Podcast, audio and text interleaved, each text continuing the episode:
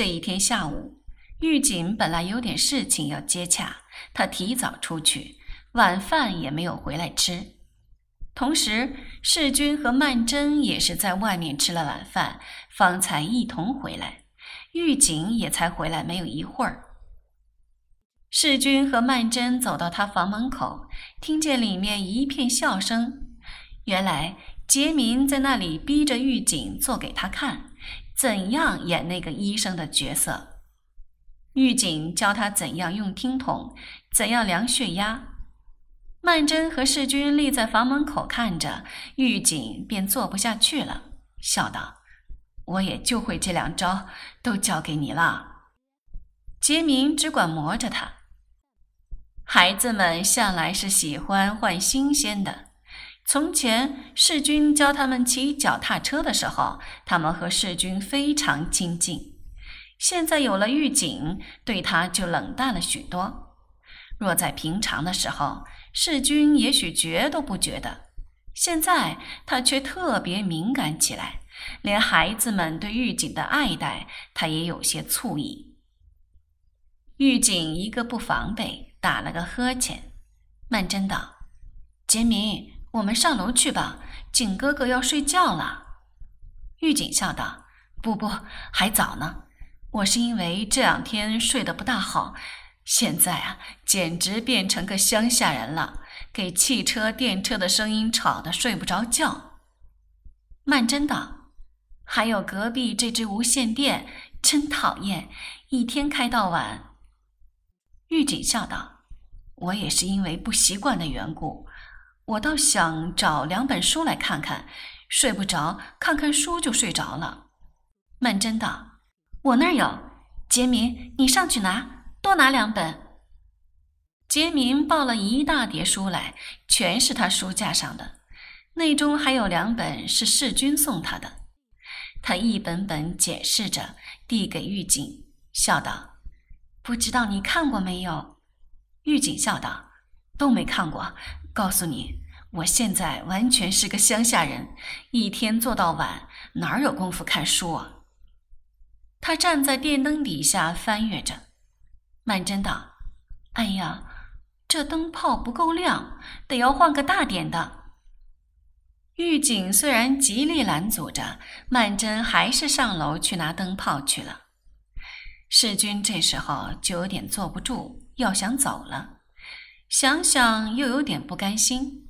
他信手拿起本书来翻翻看看。杰明又在那里叽叽呱呱说他那出戏，把情节告诉狱警。曼桢拿了支灯泡来，笑道：“世君，你帮我抬一抬桌子。”狱警抢着和世君两人把桌子抬了过来，放在电灯底下。曼桢很敏捷地爬到桌子上面，狱警忙道：“让我来。”曼桢笑道：“不要紧的，我行。”他站在桌子上，把电灯上那只灯泡一拧，摘了下来。这间房屋顿时陷入黑暗中。在黑暗到来之前的一刹那，狱警正注意到曼桢的脚踝。他正站在桌子旁边，实在没法子不看见。他的脚踝是那样纤细而又坚强的，正如他的为人。这两天，他母亲常常跟狱警谈家常。狱警知道，他们一家七口人现在全靠着曼桢。他能够若无其事的，一点也没有怨意，他觉得真难得。他发现他的志趣跟一般人也两样，他真是充满了朝气的。现在，他甚至于有这样一个感想：和他比较起来，他子子只是一个梦幻似的美丽的影子了。灯又亮了。那光明正托在他手里，照耀在他脸上。曼桢蹲下身来，跳下桌子，笑道：“够亮了吧？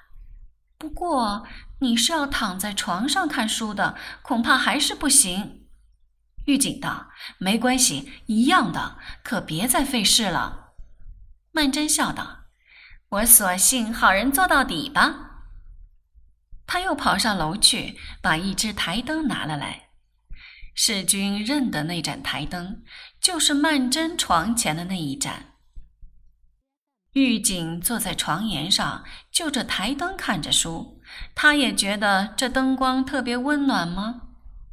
世君本来早就想走了，但是他不愿意做出负气的样子，因为曼桢一定要笑他的。他在理智上也认为他的妒忌是没有根据的。将来他们结婚以后，他对他的朋友或者也是这样殷勤招待着。他也绝对不会反对的。他不见得脑筋这样旧，气量这样小，可是理智归理智，他依旧觉得难以忍受。尤其难以忍受的是临走的时候，他一个人走向黑暗的街头，而他们仍旧像一家人似的团聚在灯光下。顾太太这一向冷眼看曼桢和玉锦，觉得他们俩很说得来，心里便存着七八分的希望。又看见世君不大来了，更是暗暗高兴，想着一定是曼桢冷淡了他了。又是一个星期六下午，午饭后。顾太太在桌上铺了两张报纸，把几升米摊在报纸上，慢慢的捡出稗子和沙子。狱警便坐在他对过，和他谈天。他说他后天就要回去了。顾太太觉得非常惋惜，应道：“我们也想回去呢，乡下也还有几亩地，两间房子，我们老太太就老惦记着要回去。”我也常跟老太太这么说着，说起你娘，我说我们到乡下去，空下来可以弄点吃的，接她来打打小牌，我们老姊妹聚聚。哪晓得就看不见了呢？说着又长叹一声，又道：“乡下就是可惜没有好学校，孩子们上学不方便。”将来等他们年纪大些，可以住读了。有这么一天，曼桢也结婚了，我真跟我们老太太下乡去了。狱警听他的口气，仿佛曼桢的结婚是在遥远的将来，很不确定的一桩事情，便微笑问道：“二妹没有订婚吗？”顾太太低声笑道：“没有呀。”他也没有什么朋友，那沈先生倒是常来。不过这种不知底细的人家，曼桢也不见得愿意。他的口风，狱警也听出来了，他显然是属意于他的。但是曼桢本人呢？那沈先生对于他完全是单恋吗？狱警倒有些怀疑。可是人都有这个脾气。凡是他愿意相信的事情，总是特别容易相信。狱警也不是例外，他心里又有点活动起来了。这一下，他心里的苦闷也不下于世君。